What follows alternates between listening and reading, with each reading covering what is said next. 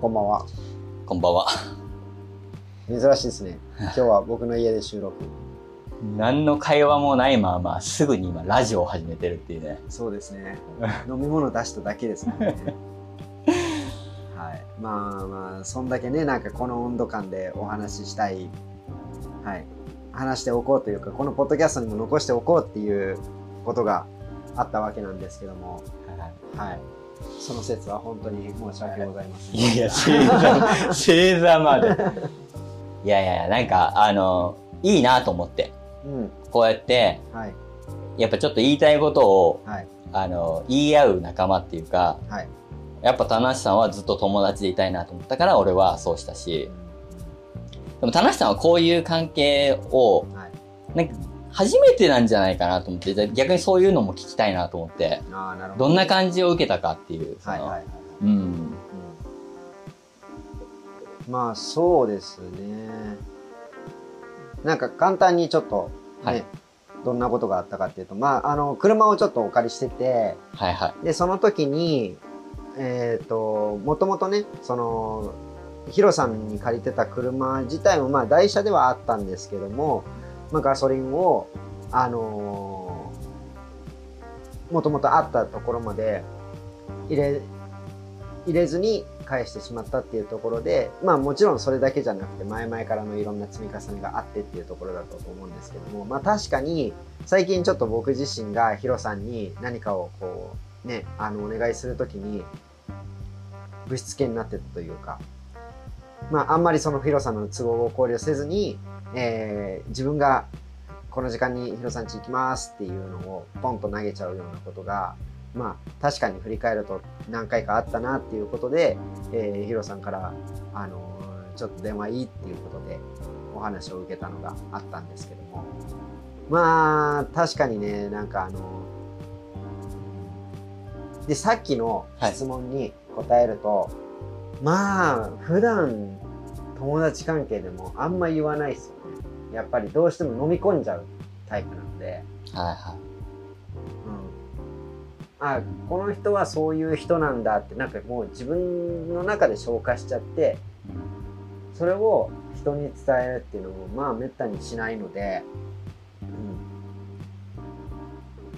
うん、一番初めのどう思ったかって一番初め僕あれちょうど電話を受けたのがコンビニで買い物をしてい。はい。そのでその日も海のツアーがあったのでそのコンビニから港までに行く間にこうハンズフリーで電話しようと思っててでバックをしてる時に電話したのでもう第一声のヒロさんのちょっとピーピーうるさいっていう時が一番ドキッとしました、ね、ああ。なんか感じたんですか？それは？じゃあもう電話で。えっと、あ、なんかこれはいつもの雰囲気じゃないなって。あそうですねそれは感じましたねへそうまあなのでドキッとしたのはありましたしでもでもなんて言うんでしょう。やっぱあの日一日は、はい。なんて言うんでしょう。まあその反省の気持ちももちろんそうですしなんか言われてやっちゃったみたいなそういう怖さというかなんかこうモヤモヤした感じは一日はずっとありはしました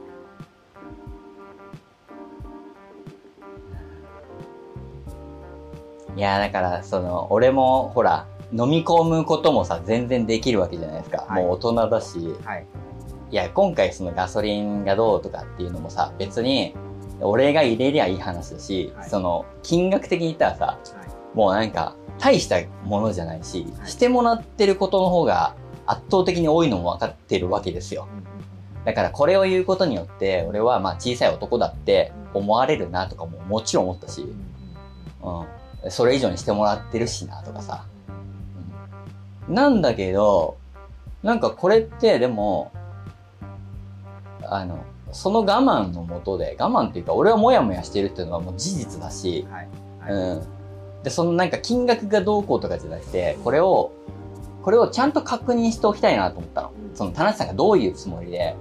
その例えば、まあ普段俺は、あ、田無さんがね、俺が、俺は自分、まあヒロさんに、こんだけしてるから、これだけしてもらって当然だろっていう感じでの行為なんだったら、そこはちゃんと一回一回、あの、リセットじゃないけど、はいちゃんと俺もやっぱそれをしてもらったことに対してのさ、お礼も、お礼っていうか、感謝の気持ちももちろん伝えてるし、うんでもそこをなんかしてもらって当たり前で感謝もないっていうのだと、その循環は良くないなと思ったんですよ。そうですね。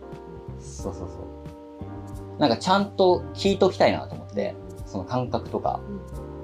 うんうん。で、それでなんかその我慢して付き合い続けるのも嫌だしなと思ったんで、どういう感じって聞いたの覚えてます、どういう感じ？うんそうですね。うん言われました。だそのなんかしてやってるっていう感じがあるんだったらちゃんと教えてっていうのも、なんかそれは俺がなんか毎回その感謝が足りないとかうんなんであれば俺の反省点もあるしうんだそこはなんか我慢のもとでお互いがこう関係性を築いなんか続けていくっていうよりは、うん、なんかちゃんとしたしときたかったっていうのもあってう、んそう。で、田無さんはなんか、やっぱり俺と別に学生時代とかのさ、過ごし方って違うじゃないですか。はい。だから、なんかこういう風にうん関係性を築いていくっていうのも、田無さんにとっては、もしかしたら、なんかあんまりなかったことなのかなと思って、うん。でもやっぱこれは俺も、やっぱこうやって気づいていきたいしう、んそうですね。うん散々話した上で、俺が言ったのって、なんか大切に思われてないのが嫌だみたいなこと言ってたもんね。女の子かよみたいな。なんか大切にされてないのが嫌みたいな。でも多分、その、もちろん、あの、そのね、さっきの話の、俺の方がしてやってるだろ。だからこのくらいは、みたいな気持ちは全然ななかったし、なんかちょっとしたその、言葉のニュアンスだったなと思うんですよね。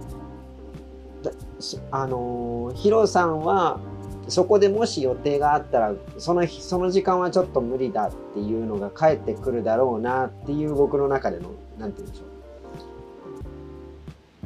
思いがあったので。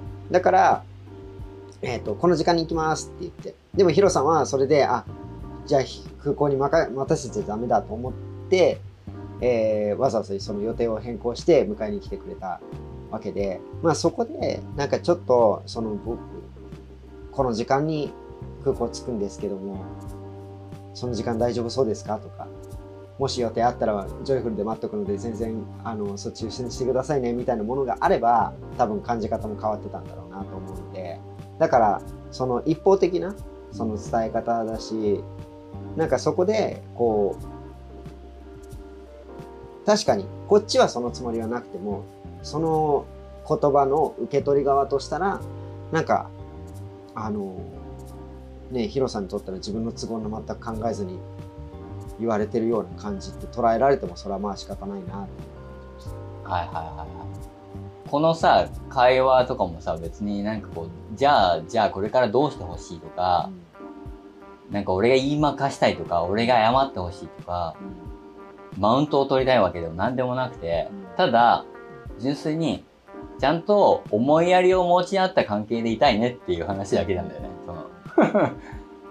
今まで通り。なんかこれを言っちゃうことによって、じゃあ今までせっかく楽しさんがもう、こんなに安心してるからそういうことをするわけじゃないですか。はいだって他の人にしないでしょそうちゃんとするじゃん。もっとなんかこう、教育的にもちゃんとそういうのしてきてるだろうしさ。だけどそれを、まあやっとなんかこう、本当なんか友達っていうかさ、うん。だからこうしてくれてるんだろうなっていうのもわかるわけよ。うん。これがまたなんかこう振り出しになっちゃうのは嫌だなとは思ってんの。はいはいだけど俺が我慢のもとで関係を続けていくのも嫌だしなと思って、うん。でちゃんと自分の思ってる気持ちとか今の感じとかは、ちゃんとこうだよっていうのは伝えた上での、なんかこう、お互いのこう、ちょうどいい部分とかを、夫婦かよ。本当。ね、うん、だからなんかあの意外でもありましたやっぱり。だから相当僕はそのヒロさんが他の人との付き合い方とかも知ってるのでまあどちらかというと僕と同じようにあの我慢するようなタイプだと思うし多分そこでこう吐き出したのはなんかあの相当こういろいろ細かいところを積み重ねちゃったんだなっていう反省と同時にまあもう一つはそのあえて言ってくれたんだろうなみたいなのはすごく感じました。うん。だって別にさ、もうどうでもよかったらそのままフェードアウトじゃないですか。だし、なんかこう、ね、学生の頃からの友達じゃないからさ、はっきり言って、もう学生を過ぎたら、結局人間関係なんて利害関係のもとで、メリット、デメリットなんて、無意識に考えちゃってるんですよ、絶対。もう。でも、やっぱり、そういうのじゃないところを、心の底は求めてて、うん。っていうところでなんかやっぱやっぱもったいないなっていうか嫌だなと思って、うん。その、別に何かを我慢して、ね、でも、なんか、田中さんいろいろできるしなとかさ、そういうので、そういうのを我慢しながらやってもらってとかで、関係を続けるっていうのは、もうなんかこれからしたいことじゃないし、うん。ちょっと話が変わるんですけどもいや本当こういう関係性っていうか大人になればなるほど仲直りとかはってしないよなと思っい。て、前に「スキップとローファー」っていうアニメがあって高校生のアニメだったんですけどもそこでその高校生の男女の友達同士でもそんな話をしてたんですよ。あることでその男女がちょっと喧嘩してはいはい。で仲直りした時にその男の子の方が「こんな仲直りって久しぶり?」みたいないや確かになと思って。で逆になんか今日そのツアー海のシュノーケリングのツアーに行ってる時に子供の兄弟2人がいてたんですけどもその兄弟2人とかはなんかもうやっぱ感情むき出しで喧嘩するんですよね。で喧嘩してたと思ったらなんかもう海入ったら途端にケロッと仲直りしてて、なんかそういうこうやっぱどっかで蓋してて自分がこれは嫌だったっていうのをガンとぶつけたりとかでねしなくなるしなんか子供がもうその もう周り一面海のところで「嫌だ!」って言ってるのを聞いてこのエネルギーすごいなと思ったんですよね。こんなにぶつけちゃっていいんやと思って。大人になってそういうことねもうめったにしないなと思って田中さんは学生の頃とかそういう友達いました？どうやろうな。うー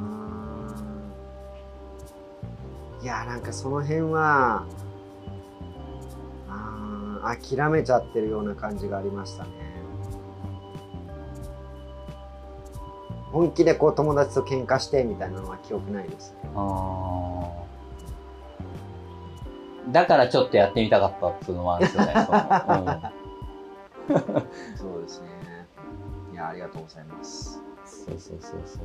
なんか彼女ですらはやっぱりどちらかというと溜め込んでい。うん。我慢しちゃってで爆発するようなタイプ。でも、うん。爆発するって言ってももう感情的になんか怒るとかじゃなくていやもう無理やから別れようってうん。なっちゃうタイプ。なので、はい。は今回言われてもう一番びっくりしたのが俺 同じようなことついこの間彼女に言ったと思って。い。へえ、自分が？そうそうへそう、ー。へうんちょっと自分の都合ばっか考えすぎちゃうみたいなーことをあはいはいはいは言っい。て、うんうん。でもねあのーもうねこれは思うんですよね。いろいろその彼女に対しての自分はこう思うよみたいなこととか、うん。それはまあもちろん彼女自身が今いろいろキャリアの上でも悩んでたりするので、まあそれでもっとこうしたらみたいなことは言うんですけども後々考えてみると全部自分に当てはまるって。いう今回の件って彼女に話したんですか？言いました言いました。なんて言ってました？え？いやもうその ヒロさんにこういうふうに言われたけどこれ俺この間あなたに言ったよね？みたいな話をしたら、そうだねブーメランだね？みたいな まあだからなんかあのそういう意味では僕の中では今のその付き合ってる子の中子はやっぱ今までそうやって自分が溜め込むはい。タイプだったのでうん。なるべくこう小出しにというか自分は今こういうことであのこういうのはちょっとモヤモヤしたよとかうん。イライラしたみたいなのは、まあ、なるべく言うようにはしてなんかこの間ほら、くみちゃん連れてバーベキューしてくれたじゃないですか、うちで。はい。あの時とか、なんかくみちゃんがほら、後ろでリモートワークしてた時にさ、はい結構なんか、話したじゃないですか。はい。はい。珍しく結構田無さんにさ、はい。思俺の思ってることとか、はい田無さんがくみちゃんに対しての、なんかこう、態度、態度っていうかその、に対して、俺が、まあ、くみちゃんを擁護してるわけじゃないけど、まあ、くみちゃんの気持ちが分かんないでもないよ、みたいな感じ。分かろうとしないの？みたいな、その一緒に海外にあ行ってみようって気持ちじゃないの？とかって、ああいう踏み込んだ話って、今まで別に俺してこなかったと思うんだけど、ああいうのとかって、どんな感じに捉えたんですか？田無さんは。えー、それで言うと今すっげえ意外でした。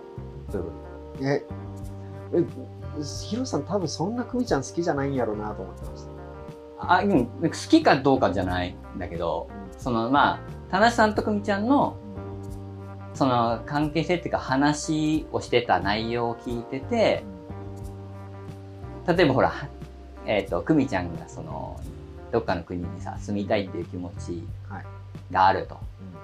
なんつうのかな、心から田無さんはさ、別に、OK っていう感じではないじゃん、その心底さ。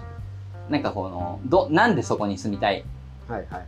かとかは、別になんかこう、田無さんはその、一緒に行ってそれをり見てくると、感覚的なものだ、感覚的なもので、その言葉にできてないところを、田無さんは、なんか言ってたじゃないですか、彼女のその、うん、言語化苦手だし。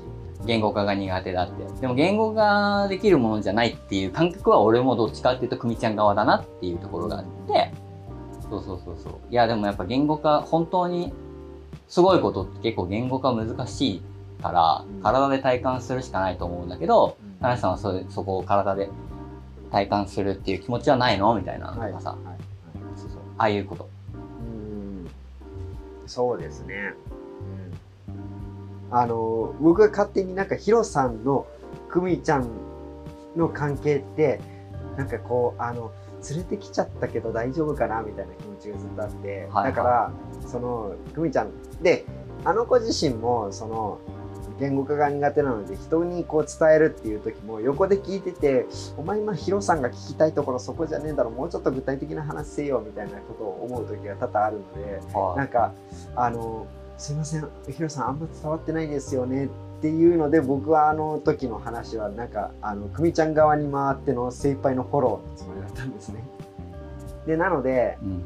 あのむしろなんかその妊娠したらどうするかみたいな話とかした時に、はなんかで久美ちゃん自身はまあ子供ができたら自分はまあその時はその子供を優先するって言った時にあじゃあアフリカ行きたい気持ちもその程度なんだねみたいなああそう取られちゃったかっていうので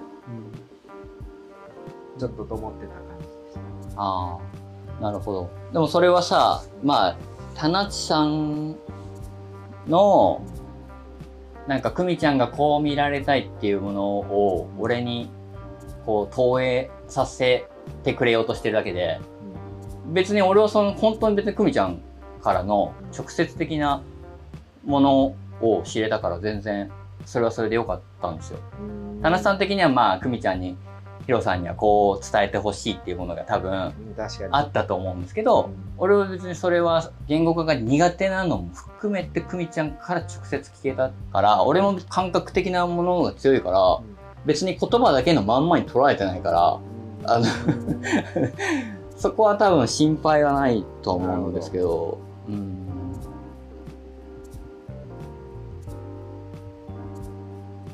そうなんかやっぱりこそう。なんかね前にあのーキャンプした時に愛の度数みたいな話とかをはしてましたけども、うん。やっぱどっかでこうスタンス的にまだくれくれくんになってるようなところがあるのでうん。彼女自身が、うん。だからなんかそういうところってやっぱヒロさん見抜かれてるかなみたいなのがはを思って、うん。だからちょっとこうビビってたんですよね。ではい。だけだけどまあやっぱり一応こう付き合ってる彼女だしあんまりあの悪く思わないでほしいなみたいな気持ちがあったのではい。確かにこうこう見せたいっていうのはすげえあった、はい。もう全く、あの、大丈夫っすよ。あよのかったです。本当に。何も、え逆に、どういうか、え、何も別に期待してないしさ、そのなんかこの、そので水準とかさ、はいはい。うん、まあ、田中さん、うん、うん、全然そこを本当に、逆に俺の対応力そんなもんなのかなって思われちゃってるぐらいが、いや今一番ホッとしました。よかったです。今後なんかあのー来た時連れて行くのどういう感じで行こうかなと思ってたんで。はいはい。